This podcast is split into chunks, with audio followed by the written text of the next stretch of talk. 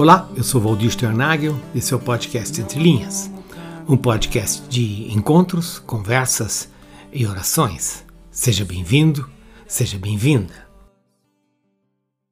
Ouça a Deus, ouça o mundo. Esse é o título das próximas duas conversas neste podcast. Um título inspirado num livro de John Stott, intitulado Ouça o Espírito, Ouça o Mundo. Duas expressões é, que parecem ser é, bem distantes uma da outra e ainda assim se pertencem mutuamente. Ouça Deus, ouça o mundo, apontam para duas sensações que se parecem antagônicas, e elas o são. E essas duas sensações eu queria expressar com as palavras cansaço e sede. Ouvir ao mundo cansa.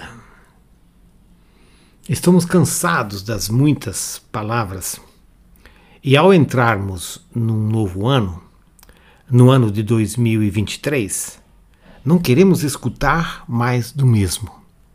As mesmas palavras querendo a nossa atenção, os mesmos discursos querendo a nossa lealdade, os mesmos anúncios querendo fazer os nossos olhos brilharem e a nossa e a mesma propaganda querendo o número do nosso cartão de crédito.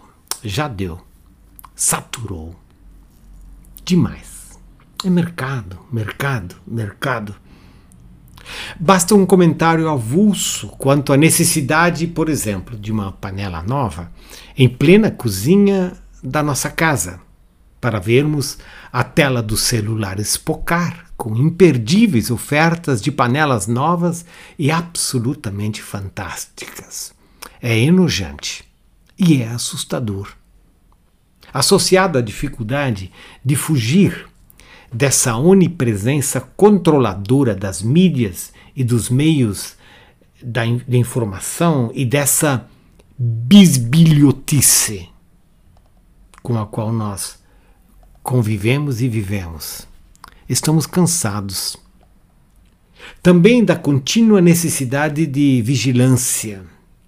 Uma mensagem nos chega e pode vir com a foto de um filho, por exemplo. E precisamos nos perguntar com muita atenção se ela é verdadeira, pois caso contrário enviamos dinheiro a um estelionatário. Acreditamos numa mentira e vendemos a nossa lealdade a um enganador.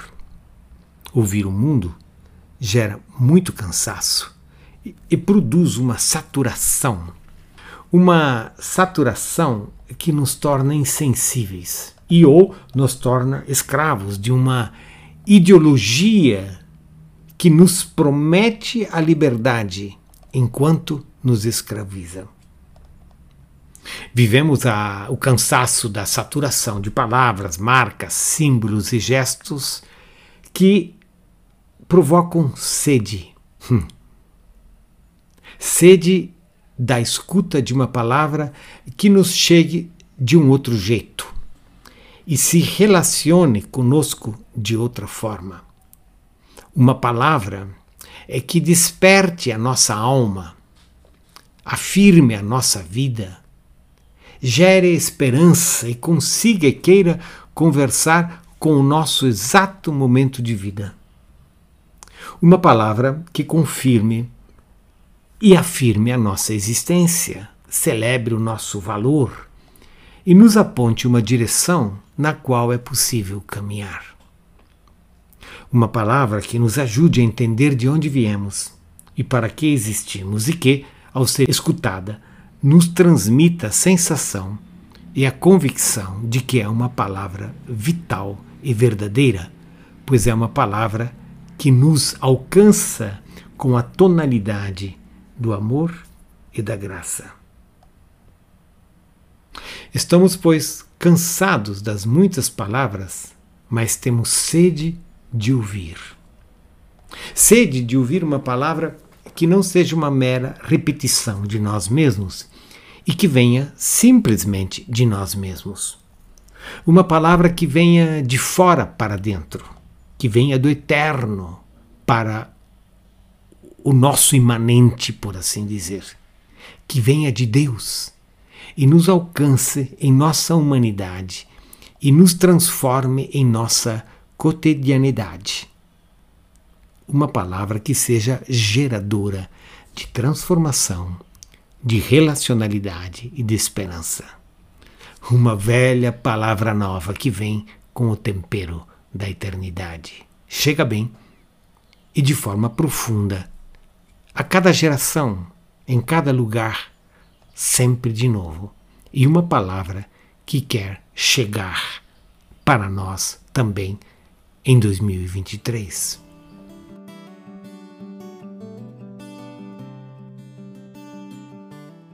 Por essa palavra, portanto, que quero orar em 2023.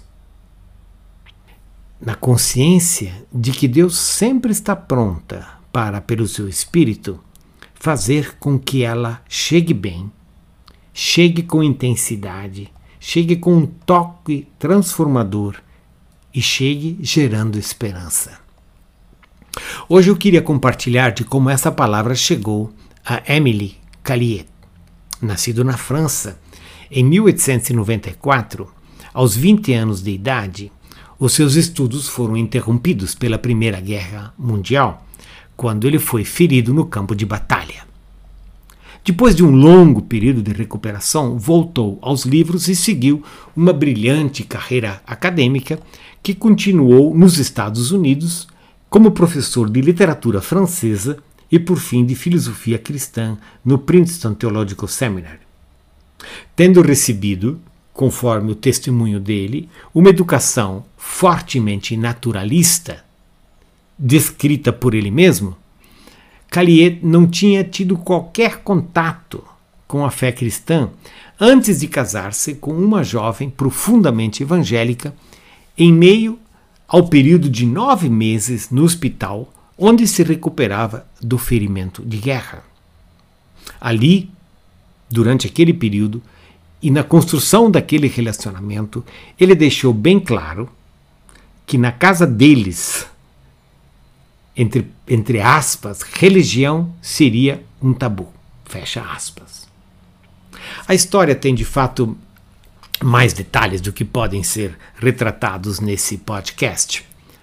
Mas quando voltou ao universo acadêmico, Emily se viu envolto por um profundo anseio por significado, ao ponto de produzir um manuscrito pessoal, no qual registrava citações e conceitos que pudessem representar uma resposta para esse seu insaciável anseio. Este seria, como ele mesmo o qualifica, um livro que pudesse me entender, diz ele. É melhor deixá-lo contar como isso aconteceu. Ele diz assim: Chegou o dia de dar o toque final no livro que iria me entender, que falaria de mim e da minha condição e me ajudaria a enfrentar os acontecimentos da vida. O dia, ele continua dizendo, era lindo e ensolarado. Saí Sentei debaixo de uma árvore e abri minha preciosa antologia. À medida que eu lia, no entanto, ele continua, um desapontamento crescente foi tomando conta de mim. Em vez de falar sobre a minha condição, as várias passagens me lembravam do seu contexto, das circunstâncias que envolveram o meu labor ao selecioná-las. Então eu vi, diz ele, que todo aquele empreendimento não daria certo, simplesmente porque era de minha autoria. Não tinha força de persuasão. Desanimado, coloquei o livrinho de volta no meu bolso. Justo naquele momento, minha esposa, que aliás nada sabia do projeto em que eu vinha trabalhando, apareceu no portão do jardim, empurrando o carrinho, o carinho do bebê. Sem saber nada do que estava acontecendo com o seu esposo, E sem que ele soubesse nada do que acabara de se passar com ela, aliás, é uma história que vale por si mesma, ela falou, meio se desculpando, meio encabulada, que havia conseguido uma Bíblia. Uma Bíblia, você disse, e agora nós voltamos ao testemunho do próprio Calier. Uma Bíblia, você disse, onde está? Me mostre. Eu nunca vi uma Bíblia. Ela acedeu. E eu literalmente agarrei o livro e corri com ele para o meu estúdio. Abri ao, ao acaso e caí nas bem-aventuranças. Eu li, e li, e li, agora em voz alta, com um calor indescritível surgindo dentro de mim. Não conseguia encontrar palavras para expressar minha estupefação e surpresa. E de repente me dei conta. Este era o livro que me entenderia. Este era o livro que me entenderia. Continuei a ler noite adentro, principalmente os evangelhos, e eis que ao olhar através deles, aquele de quem falavam, aquele que falava e agia neles, tornou-se vivo para mim. As circunstâncias providenciais em que o livro me encontrou, me encontrou, ele continua, deixavam claro que, embora parecesse absurdo falar de um livro compreendendo um homem, isso poderia ser dito acerca da Bíblia, pois suas páginas ganhavam vida pela presença do Deus vivo e dos seus atos poderosos. A este Deus eu orei naquela noite, e o Deus que me respondeu foi o mesmo Deus de quem o livro falava. Fecha aspas. A experiência de Caliet com o Deus que fala através das Escrituras e o faz de forma tocante e transformadora é uma experiência que se repete no decorrer da história em muitas e muitas vidas, ainda que com outros contornos, sabores e temperos. Vale registrar que somos mais propensos a ser encontrados por esse livro que nos entende quando nós mesmos estamos, é, por assim dizer, confusos, com muitas perguntas, em crise, com medo, como agora, nestes tempos tão complexos, confusos e até assustadores. Tempo de pandemia, pós-pandemia, tempo de guerra, tempo de cancelamentos e exclusões, tempo de raiva. Assim, confusos, em crise e com medo, chegamos ao final de 2022, como acontece com muitos de nós, com esses sentimentos de ambiguidade, de dúvida, de pergunta, para logo sermos convidados a receber a essa palavra de Deus e deixar com que ela gere conversão, com que ela gere uma nova experiência de comunidade e geste esperança em nós. Ao final desse podcast, quero trazer à nossa memória duas palavras que nos chamam para o encontro com a voz desse Deus e que nos chamam para uma, uma escuta, uma escuta de acolhimento e uma escuta de obediência. A palavra que vem do Antigo Testamento, do hebraico, é Shema. Shema é a palavra que diz ouça, ouça, ouça. Deus diz. E a própria Bíblia nos relata isso de diferentes maneiras em vários tempos.